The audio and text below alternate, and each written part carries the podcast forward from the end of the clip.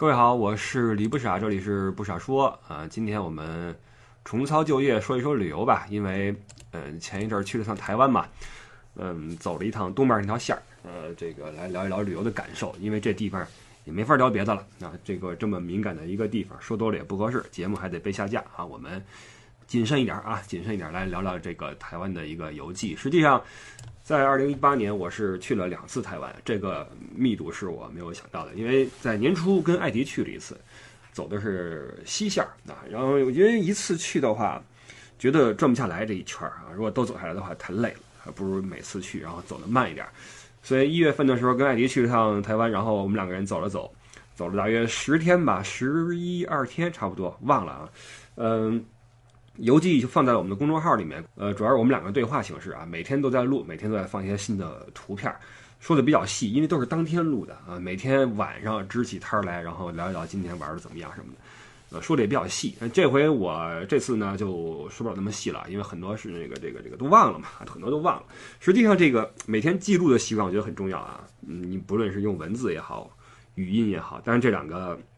方式比较少见，一般都是用照片啊，照片或者邮寄什么的，多照些照片，然后以后时不时的来翻看一些，你会觉得，哎，有些地方你不会就被忘掉啊，不会被忘掉。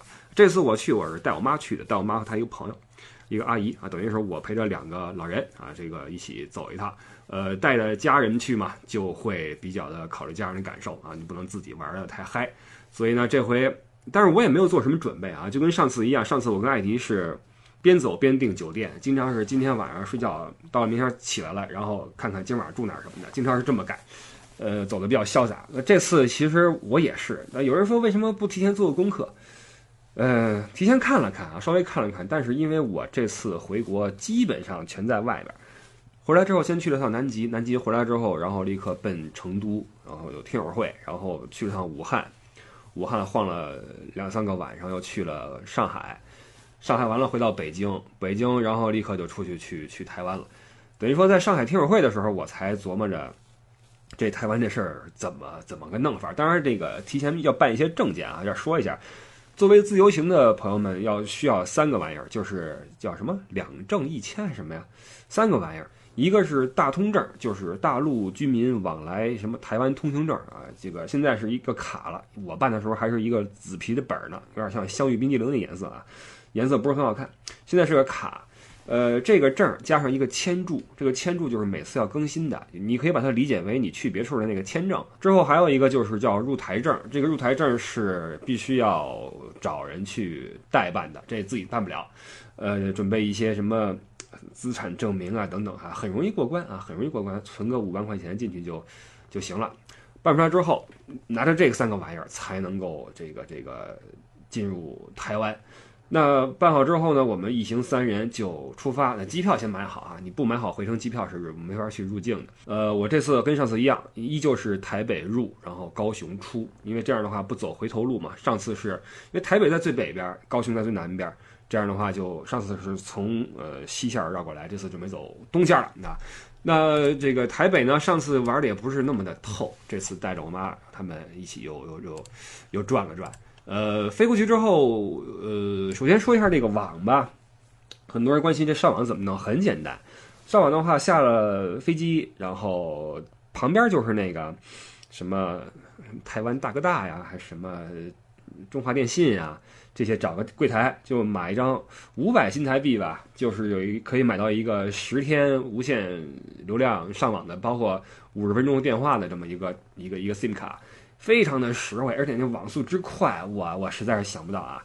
台湾的这个互联网的这个这个基建是是是很好的，非常非常好，而且价格很便宜，就弄了个这个。上次我跟艾迪去是买了个那个，呃，那个一个 WiFi 那个什么什么什么上网宝啊，什么东西那个一盒，不是，我觉得那个比较比较比较不实惠啊，还是弄这个卡实惠，打电话也很方便。弄了个这个之后，立刻就出机场，然后叫了个车。我是提前订好了啊，提前订好了一个接机。呃，举牌接机哈，你加了多少钱啊？加了几十块人民币吧，好像就举牌了，上面写着李不傻。然后我过去之后，我说：“哎，我啊，那边一看，这个走啊，带着我们三个人。我是直接订酒店订在了北投这块，可以说一下，因为北投是个温泉。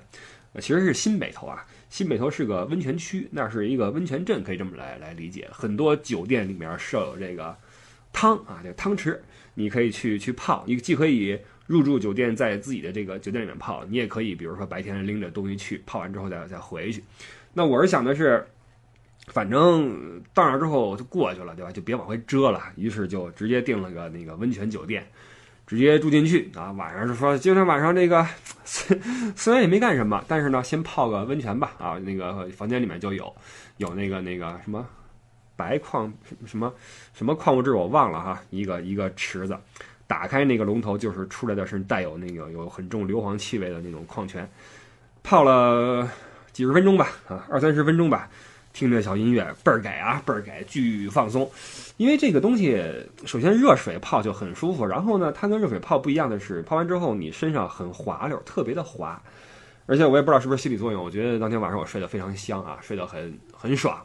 这是在新北头住一晚之后呢，第二天就把那个行李往前台一放，然后去了这个这个坐那个红线啊，坐那 R 线，坐到了最北的一站，就是那个淡水。淡水是呃台北的一个附近的一个知名景点了啊，那个渔人码头，去那儿之后走走那个小桥啊，然后照照相，哇，晴空万里。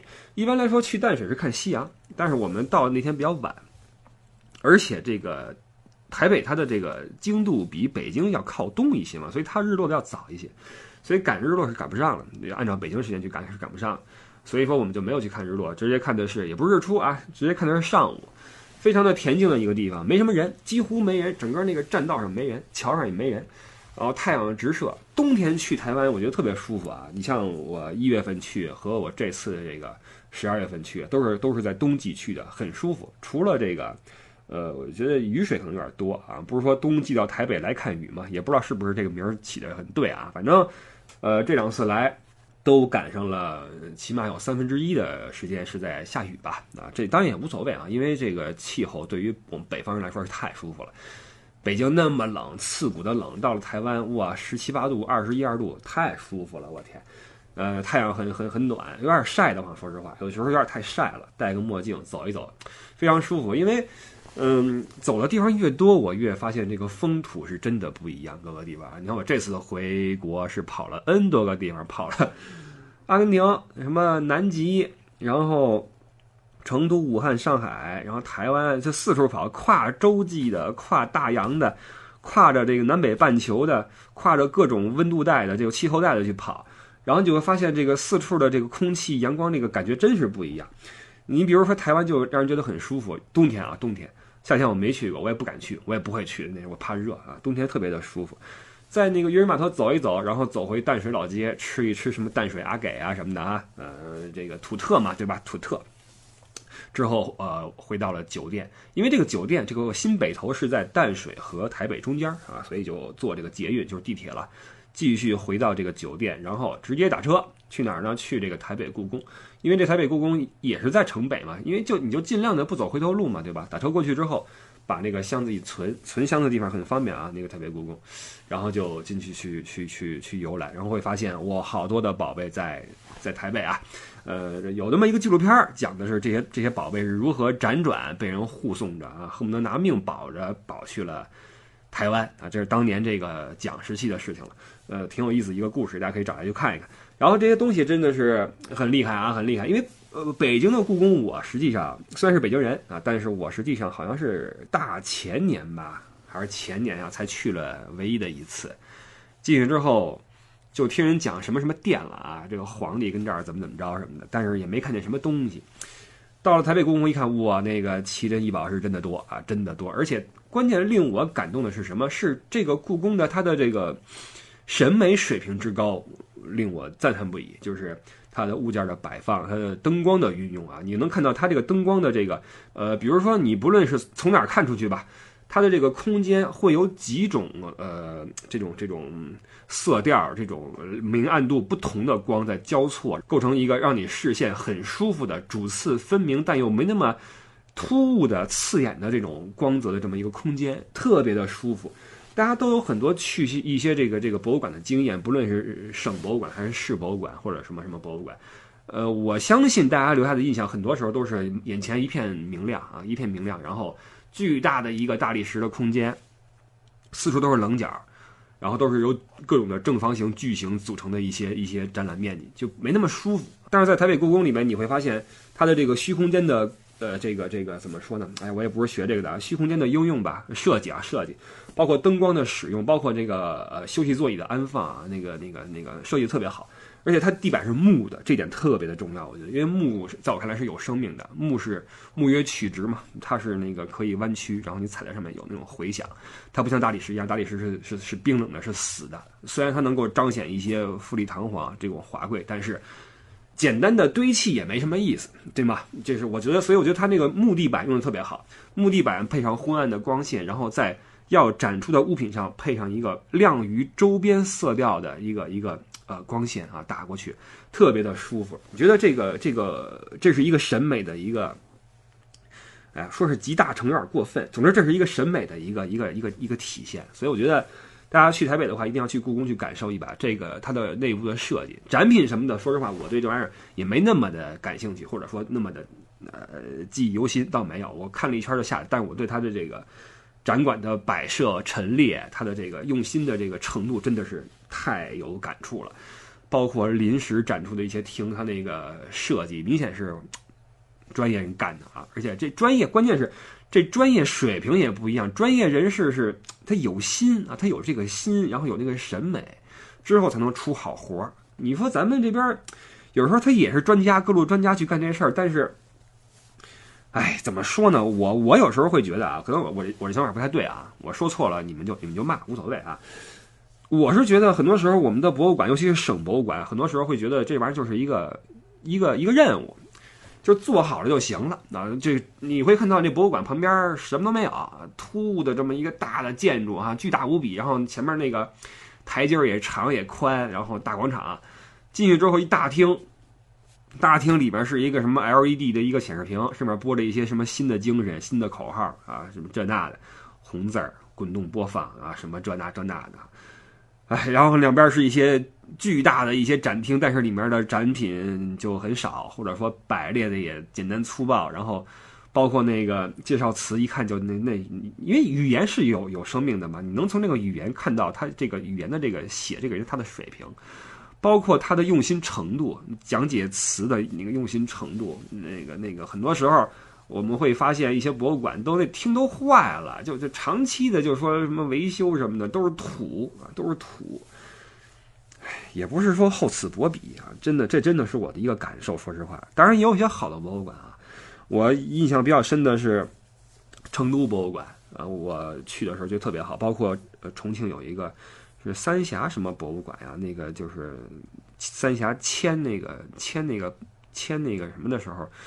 一个记记录啊都很好，但是很多时候那些省博物馆就令人失望，包括北京市博物馆，北京市那个那个也不行，面积很大，没什么东西，然后就就就就比较令人失望。当然了，这个台北故宫它因为宝贝很多，它毕竟是对吧？那那什么嘛，还还不不说啊，总之就是非常好啊。看完之后拿了行李再打车，然后直接就去了在台北的酒店啊，在台北会住两个晚上。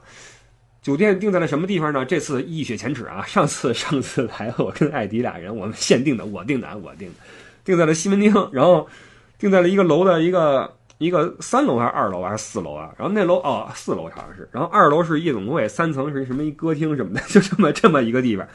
然后出入的都是一些衣着比较精彩的一些女士，然后和一些这个中中年人啊，油腻的中年人，然后底下都是写的什么，呃呃什么亚洲夜总会啊什么的，那么那么一个地方，非常的琳琅满目啊，那整个色调都是粉色的。这次带我妈去，不能再这么犯这种错。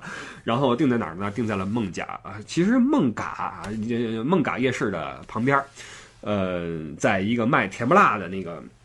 那个摊儿的斜对面，实际上那个那个摊儿，我上次跟艾迪还去吃来着。当时无论如何想不到，在一年之内又来了，然后在斜对面住那个酒店，往那儿一住就很爽啊！因为我妈他们特别爱逛夜市。第一天晚上在新北头就是，新北头那儿没有一个夜市，但有一个美食街，我妈他们就就就就就嗨了。我说这太好玩了，这个这个把那个便装一换，直接就出去吃各种小吃，挨摊吃啊，我也挨摊吃。然后这个你别说很鲜美啊，那食物很鲜美，因为它那地方靠海嘛，那个海鲜呀、虾呀都很鲜，吃的很开心。第二天呢，就有有有有夜市了嘛，孟嘎夜市。先去了趟龙山寺啊，龙山寺转了转，因为这个龙山寺按说是我不敢说是全台湾，但是在台北应该是比较有香火的、有名的一个一个寺庙了吧。但是，嗯，不论您是不是信佛吧，但是台湾的这些寺庙，说实话，你要是不信的话，不去也无所谓；信的话，你去了之后，你会发现跟咱们大陆的这个庙宇啊很不同。他们那边那个庙宇就是，呃，很繁复啊，这个建筑风格很繁复，有点这个像东南亚那边的风格啊，然后各种的雕像、塑像啊，它上面都有。还是挺漂亮的这个龙山寺，但规模很小，但是香火很旺啊！里面很多人在求签儿、解签儿什么的，香火非常旺，但是规模特别的小。呃，总之台湾的所有的这些寺庙什么的，规模都很小。这龙山寺算是对得起这个名声的一个了哈。然后边上有一个地方叫青草巷，这地方我很喜欢。这地方是以前这个还没辛亥革命的时候吧，就是那个卖草药的，就那个那个卖那些草药还是药草啊，可以去榨汁儿。包括现在还有这个很多这种。车推出来，上面青草汁啊，什么苦瓜汁啊，什么各种的药饮啊，药饮你可以买一杯然后喝。我还挺爱喝那芦荟汁的，倍儿倍儿好喝啊。然后喝了点什么去火的呀，这种东西哈。这个当然了，中医啊，咱不讨论它对错了。青草巷之后回到夜市，这个带我妈他们玩最好玩的就是晚上就就他们就不理我了，就是你你你你你你爱干嘛干嘛去吧，我们去夜市了啊，我们去夜市就开始吃。我也去夜市吃，吃完之后自己回酒店，然后第二天约个时间去去去去出发，吃的就很很开心。第二天去什么地方呢？第二天去上午去的是中正纪念堂啊，有一个自由广场的地方，有一个歌剧院啊，还一个是反正一个音乐厅，还一个什么我忘了，呃，还是挺气派的。然后看了一下这个蒋公的一个一个像啊，然后看到那个卫兵换岗交接嘛，呃，反正是一个值得一去的地方吧。呃，上次我跟艾迪就有一个感慨啊，这次再说一下，就是你在台湾能看到他们对这些普世价值观啊，就是这种人性啊，包括社会里边的这种传统的普世价值观，宣传的还是比较的直接的。你比如说这个，呃，蒋公边上那个那个联儿哈，一边写的是生命的意义在创造宇宙机器之生命，另外一边是。呃，生活的目的在增进人类全体之生活。你会发现，他他写的不是什么政治口号，而是生命啊、生活呀、啊人类啊、宇宙啊这种东西。你会觉得他，你甭管他是不是呃假的，你别管他是不是虚的，但是他起码做到了在宣扬这些普世价值观。这个我觉得还是还是不错的。包括这个广场，自由广场啊，他还是敢于把这些东西提出来的，这点我觉得做的不错。呃，看了看这些东西之后。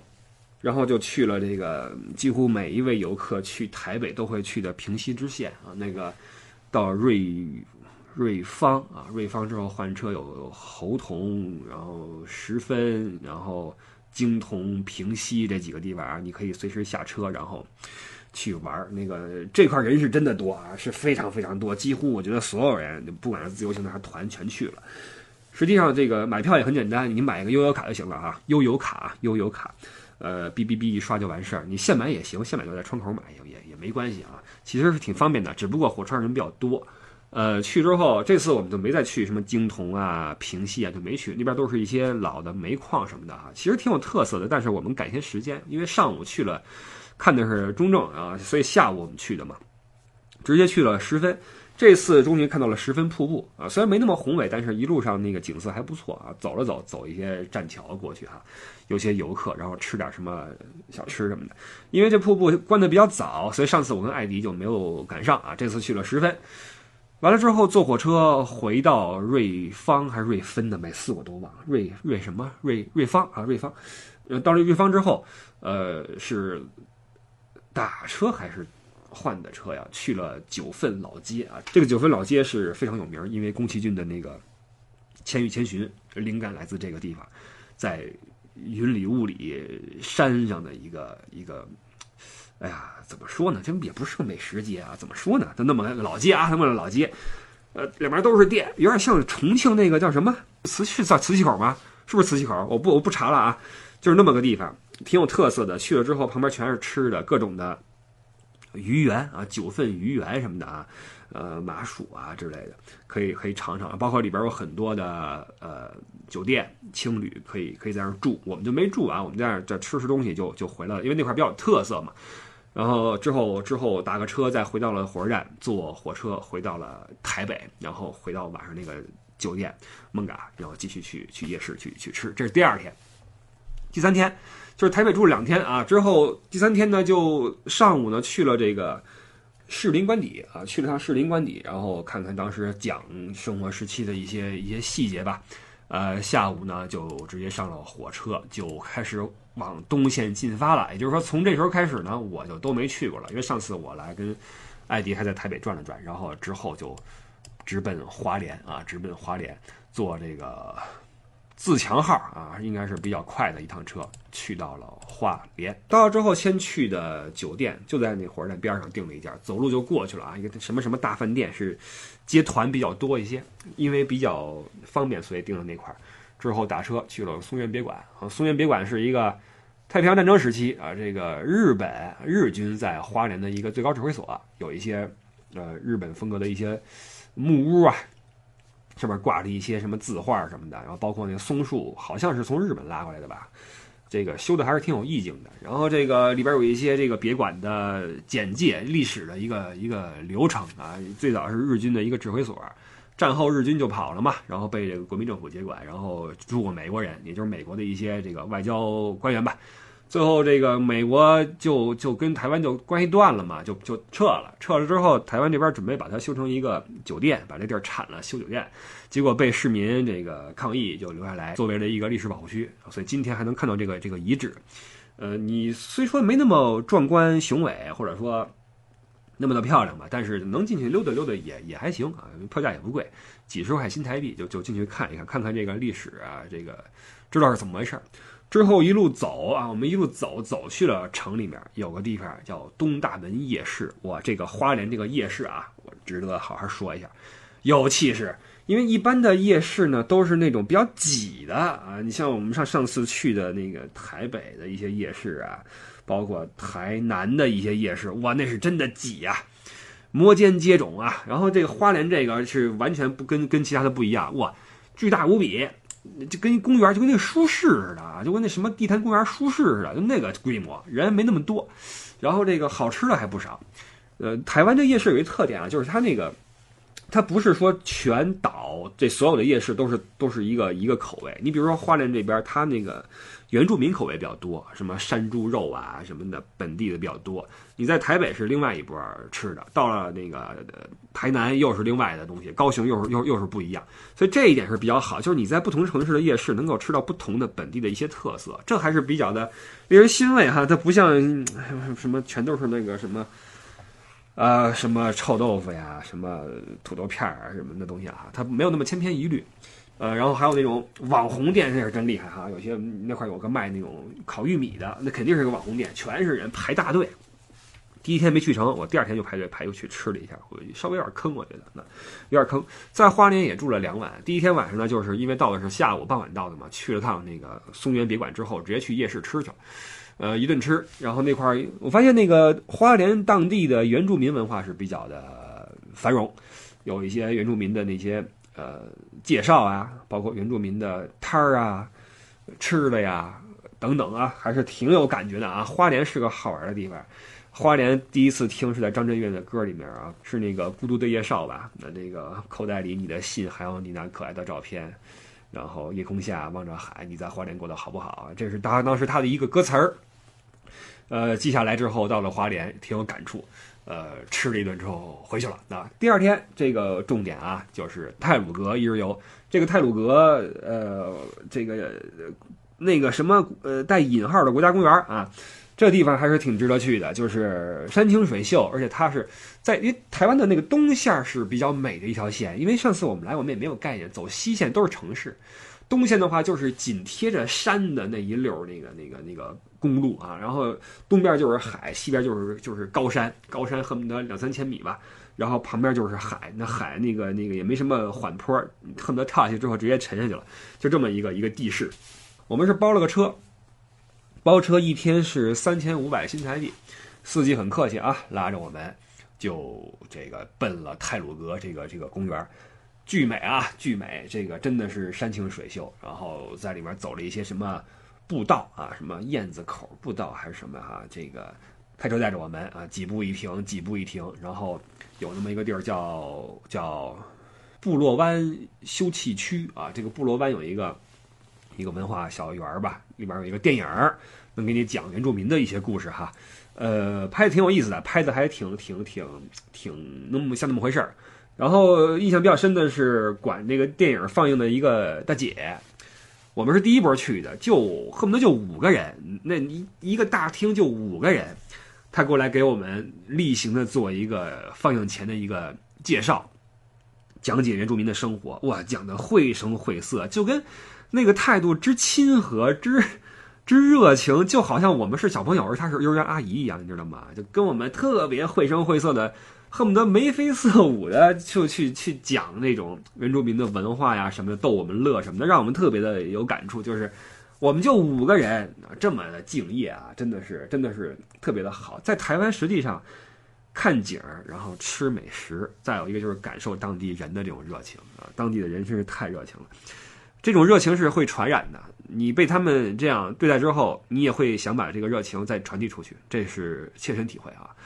呃，在那儿走了走，然后玩了一天啊，在那个泰鲁阁玩了一天。实际上，在花莲周边有很多这种一日游的路线，我们选择的是一个应该是必玩的一条路，就是泰鲁阁。那还有很多其他路线，有四五条，都是这种包车的。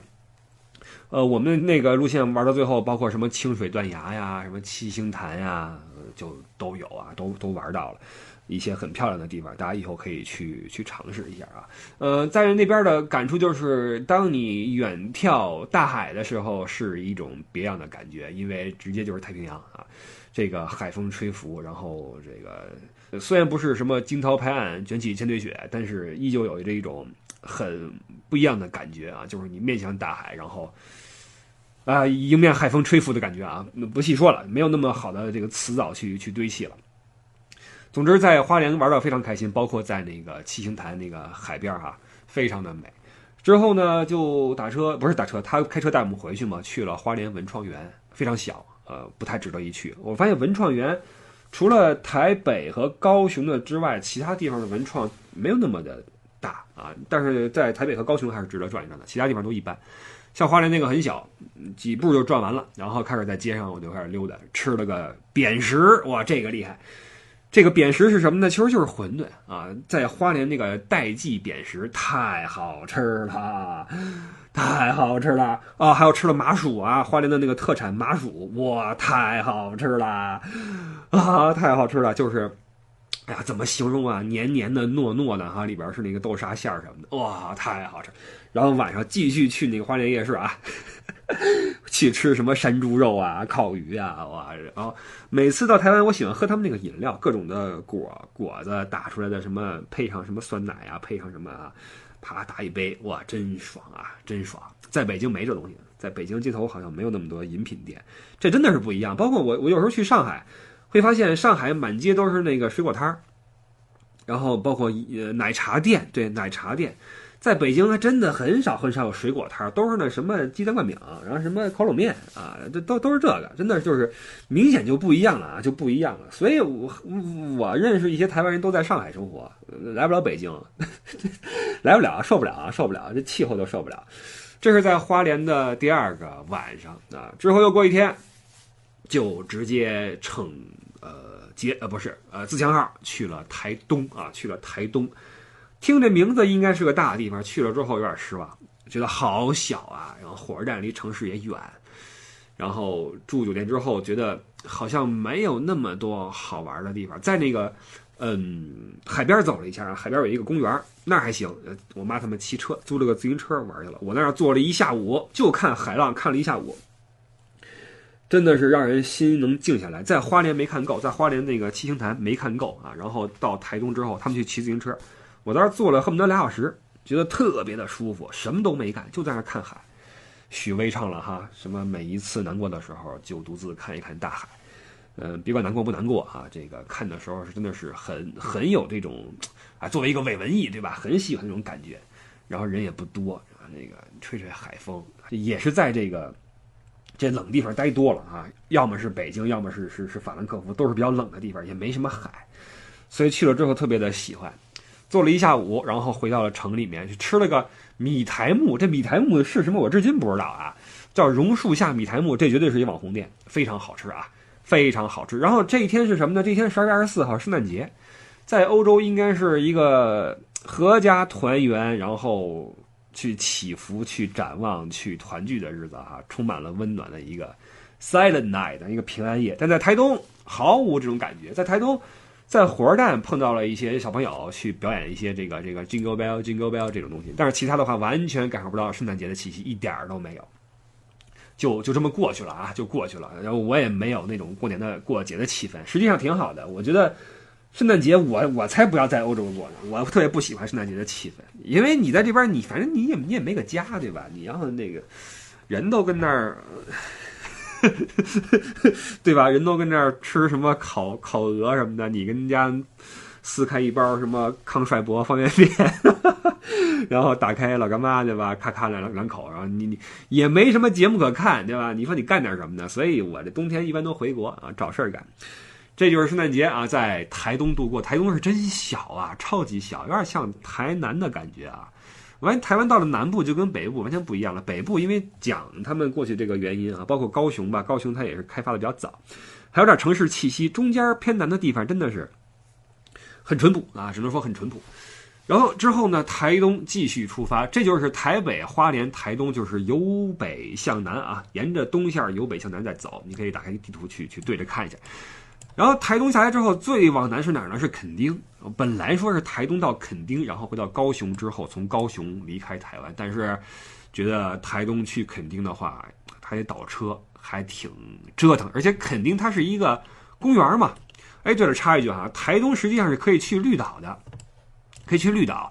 但是我们去那天呢，因为这个风大浪大，然后没有开那个船，包括飞机也没开，就没有上绿岛。其实就算就算就算开了，我可能也不太想上去，因为从南极回来之后，我对坐船这事儿感到有点有点那什么。我们以后节目会说南极的事儿啊，因为还没一直还没有没有把它系统的整理出来啊，因为南极要好好聊一聊，那一两期是不够的。去南极在过那个德雷克海峡的时候，给我过的不行了，所以我一听去绿岛要坐船，我我我心里就犯嘀咕，正好他那个浪大没开，就算了吧。于是台东就准备去去垦丁，但是垦丁的话有点远。而且呢，肯定我觉得如果去的话，一晚上不太够啊，因为后边时间不多了。你想在花莲两晚，台北两晚，新北头一晚，已经五天过去了；台东又一晚，已经六天过去了。本来也没计划一一一共是是是几天，于是呢就痛舍垦丁，没有再往南走。我相信垦丁一定很漂亮啊，有很多自然风光也好，或者哎热狗的歌里边唱了哈，One night in 肯定给，我留下许多情。本来是 One night in 北京啊，那个是。那那位啊，陈姓歌手的，你看不能提啊，不能提，陈姓歌手的。然后这个热狗一首歌里边，呃，把这一句借过去，One night in 肯定给我留下许多情，于是对肯定有着莫名的一种向往，所以觉得以后啊，带着艾迪去一趟。于是就台东直接去了高雄。高雄因为上次我跟艾迪去只住了一晚，这次呢安排了两晚，这样的话就不用说肯定一晚，高雄一晚，太赶得慌了嘛。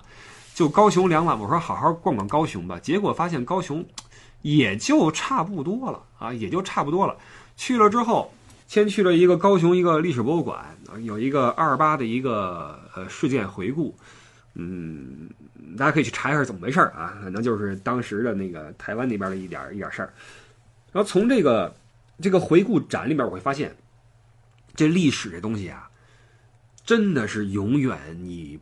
无法知道真相，或者说历史的真相是不存在的。为什么呢？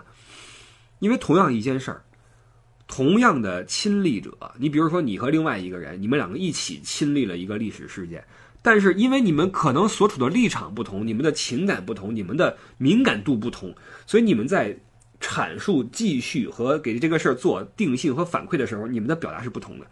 你们不同的表达会给。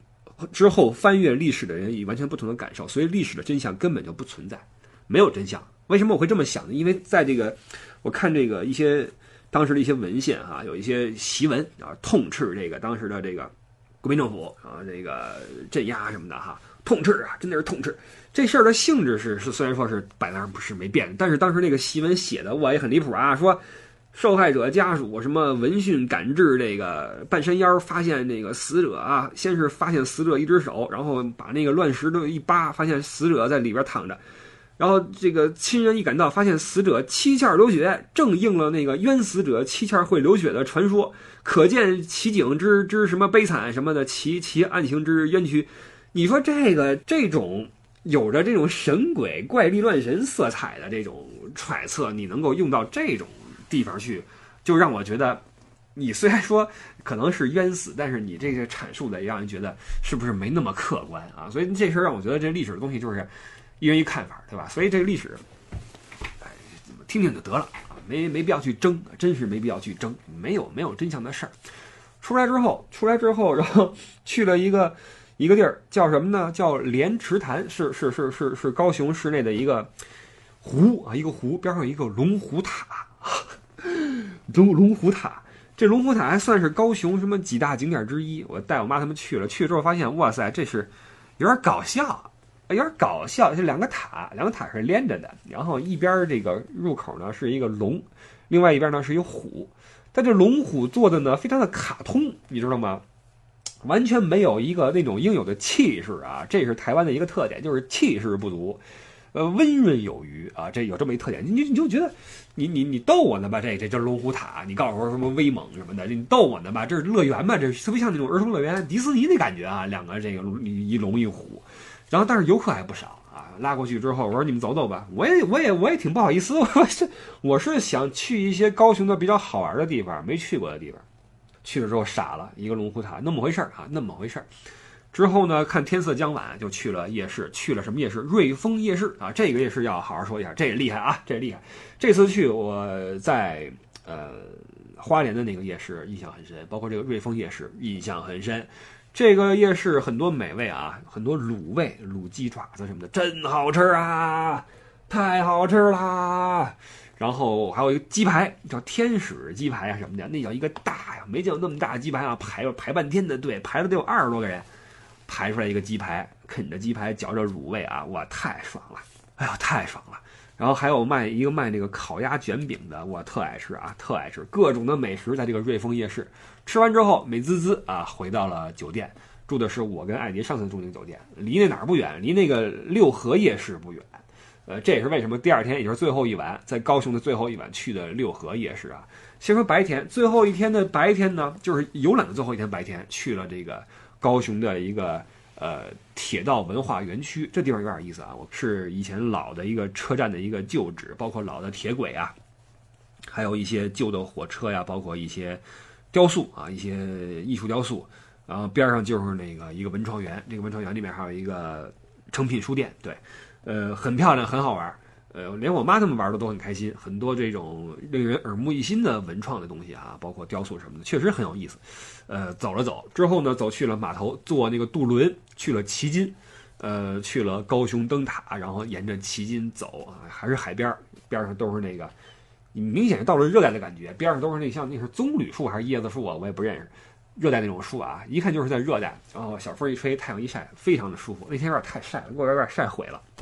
皮肤当天晚上回去就一红里透黑，就那感觉啊，晒了一天，然后在这海边走了走了一下午，坐一坐歇一歇，然后买了一些这个当地的一些土特什么的啊，就回到了酒店。晚上在六合夜市一转，六合夜市不大啊，就是一条街，呃，比那瑞丰差远了。所以去高雄的朋友们可以去瑞丰夜市，不要去那个六合了，六合太小了。但是六合挨的那个美丽岛那那个那那那那一站。那个站，那个是是是说什么最美什么地铁站嘛？啊，很多人在那照相什么的，网红地铁站啊，你可以过去去看一看去。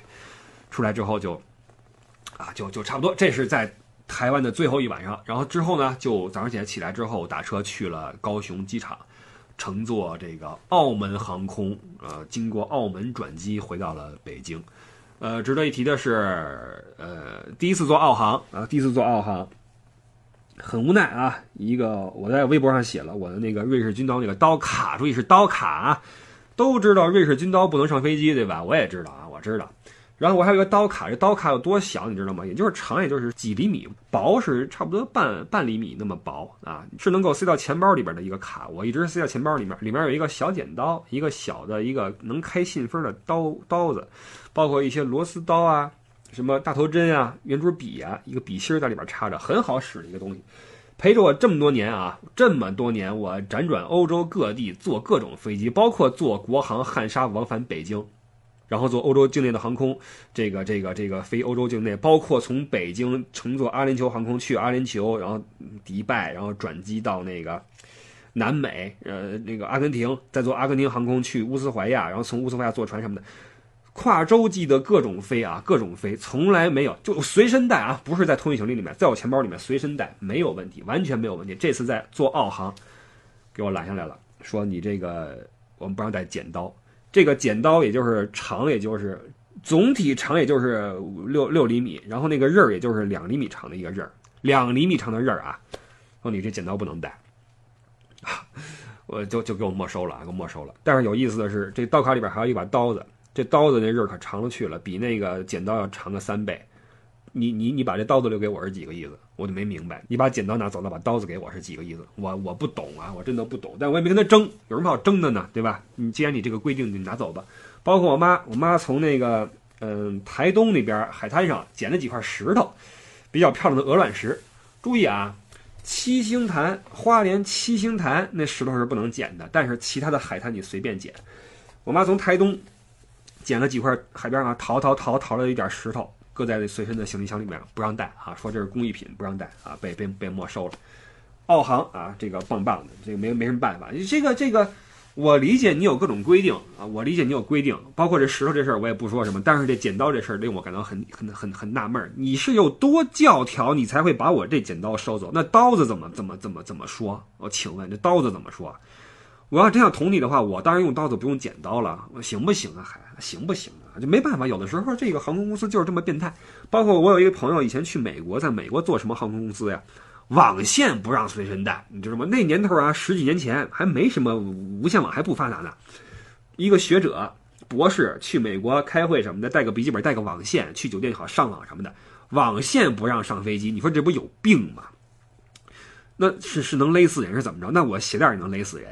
行不行啊？有些航空公司就是蠢啊，真是蠢。澳航啊，棒棒。然后就就就就就完啊，就最后一点小遗憾，扔点东西。我妈那石头扔了，我把那剪刀给给给给扔了啊，就就就回到北京啊。这就是在这次在台湾的游的整个一个经过。实际上你会发现。有点虎头蛇尾的意思，因为在高雄啊，在其实旗津也挺漂亮的啊，也不错，也不错。但是比起台北，比起花莲的话，那么台东和高雄就明显就没有那么多好玩的地方。可能是因为我战略性的忽略了垦丁啊，包括台东没有上绿岛，使得后边这个行程没有那么的精彩了。因为之前有温泉，有这个，有这个台北的各种的什么故宫啊，什么官邸啊，包括这个花莲的泰鲁阁哈，都很漂亮。但是到了南边之后。就有点逊色，呃，实际上在台东也有很多一日游的路线。实际上我台东应该放两晚，高雄减一晚就好了。这是我后来我往回琢磨的时候的一个一个小体会啊。所以这次就是，呃，到台北之后，先去北部的新北头一晚泡温泉，然后台北两晚，花莲两晚，台东一晚，高雄两晚，就这么过来的啊，应该是。那台东实际上应该再放一晚，然后租个车。呃，包个车啊，去别处玩一玩，或者上绿岛。然后高雄这地方其实一天就够了，我待了两天就有点坑，有点坑。去那什么，尤其是那个龙虎塔，那龙虎塔太逗了。你们有时间可以去去去去搜一下那龙虎塔长什么样啊？我觉得就是有点像像逗人玩的感觉。但是不论如何，呃，还是很喜欢台湾这个地方。我妈也很喜欢，觉得去一趟之后，觉得这个人怎么能够这么热情啊？怎么能这么礼貌？怎么这怎么这个社会能这么和谐啊？能这么和谐？那实际上就像这个地区的敏感程度一样，哈，有点神秘一样。那实际上对台湾的这个旅游，很多人也有自己的一些顾虑。你比如说，有人就会问：哦，安全吗？去去去去台湾这么敏感一个地方？我个人的感觉啊，就是你旅游就是旅游，你又不是什么那种宗教冲突的地方，又不是什么那种。那么敏感的这种随时可能会开炮的地方，这地方你政策再怎么着，跟你去吃点夜市哼没关系吧？夜市上卖那什么卖吃的的，那那这这哼不至于说这跟你过不去吧？我觉得台湾这都是同宗同族的人，你说，呃，尽管说上次去完台湾之后回来被人骂了，回回来之后网上突然出了个帖子，还是别人给我发过来的哈，说那个那个哎不啥。有人骂你呢，我一看，把我们公众号上面那些照片全都扒下来，发去了某社区，然后说李不傻这厮去台湾鬼混什么的啊，呃，什么泡姑娘什么这那的，说的很难听，我也不知道是谁干的，也很奇怪，这不谁这么恨我啊？那这次这次又机会又来了啊，一年去了两次，呃，我再表达一次对台湾的这种呃赞许啊，还是不错的，气候舒爽，美食丰盛，人也很热情，我觉得非常的适合旅游去。冬天的选择啊，这是我对台湾的一个看法，好吧，反正我这个也不是什么游记啊，也没有说那么细，就是告诉大家这个台湾东线怎么走，西线怎么走的。因为去年不是啊，对，去年一月份说过，就不说了，在公众号里面说了好几期啊。呃，总之呢，还是没去够啊，还会再去，肯定还要再去。下次再去的话，就要去垦丁了，我估计就高雄入，高雄出，只在南部晃悠了哈，去这山里边，包括这台湾这什么阿里山什么的哈。包括那个什么这个公园大公园还没去过呢，以后应该走一走，应该走一走啊。总之还会再去第三次啊，希望那时候是跟这个好玩的人一起啊，把垦丁玩一玩，把自然风景美的地方玩一玩，然后继续去吃那些永远吃不够的夜市，喝那些永远喝不够的奶茶，好吧。呃，今天这期先说这么多，感谢各位的收听，我是李不傻，这里是不傻说啊，这个旅游也好，历史也好，我们以后继续，好，我们下期再见，拜拜。